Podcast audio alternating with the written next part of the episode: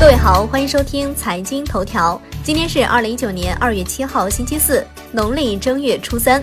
我是夏天。首先来关注宏观方面，美国智库全球发展中心网站发表文章称，中国与“一带一路”倡议目标国家之间的商品贸易额今年将增长一千一百七十亿美元。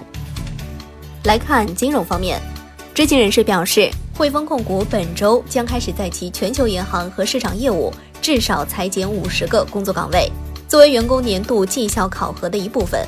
知情人士说，汇丰投资银行部门受影响的员工将在未来几周内失去工作，裁员不针对特定的业务或地点。产业方面，中国文联电影艺术中心主任表示，根据今年春节档影片的口碑来看，整个档期会维持强势表现，保守估计票房将达到八十亿元。海口市规划委近日对海口江东新区总体规划（二零一八至二零三五年）进行公示。根据总体规划的建设目标，二零二五年自由贸易试验区建设取得重要进展，经济社会发展质量和效益显著提高，自由贸易港制度全面建立。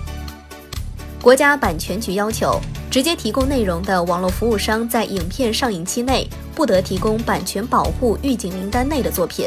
提供存储空间的网络服务商应当禁止用户上传版权保护预警名单内的作品。二零一九年第一批版权保护预警名单显示，《流浪地球》《疯狂的外星人》等被列入。海外方面，美国总统特朗普国情咨文，迫切希望与国会共同努力，通过基础设施投资法案，为新的重要的基础设施建设进行投资。希望国会能够批准新的美国、墨西哥、加拿大协定，以取代北美自由贸易协定，保护知识产权，并确保更多汽车在美国制造。澳洲联储主席洛威表示，全球发展目前是澳大利亚经济面临的最大风险，预计2019年澳大利亚经济增速约在百分之三，2020年约为百分之二点七五。来关注国际股市，亚太股市悉数收涨。新西兰 NZ 五零指数收涨逾百分之一，日经二五指数收涨百分之零点一四。中国台湾及韩国股市因春节假期继续休市。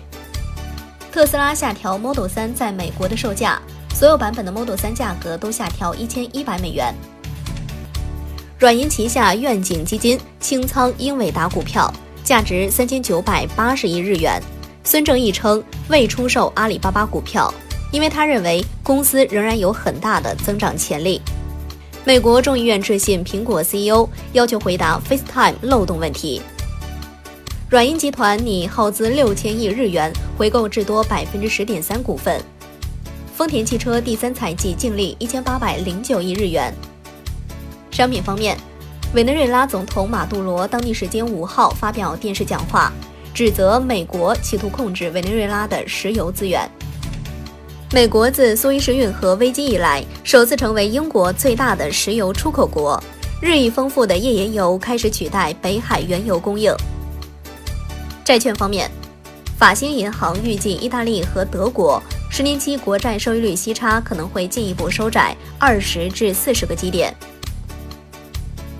好的，以上就是今天财经头条的全部内容，感谢您的收听，明天同一时间再见喽。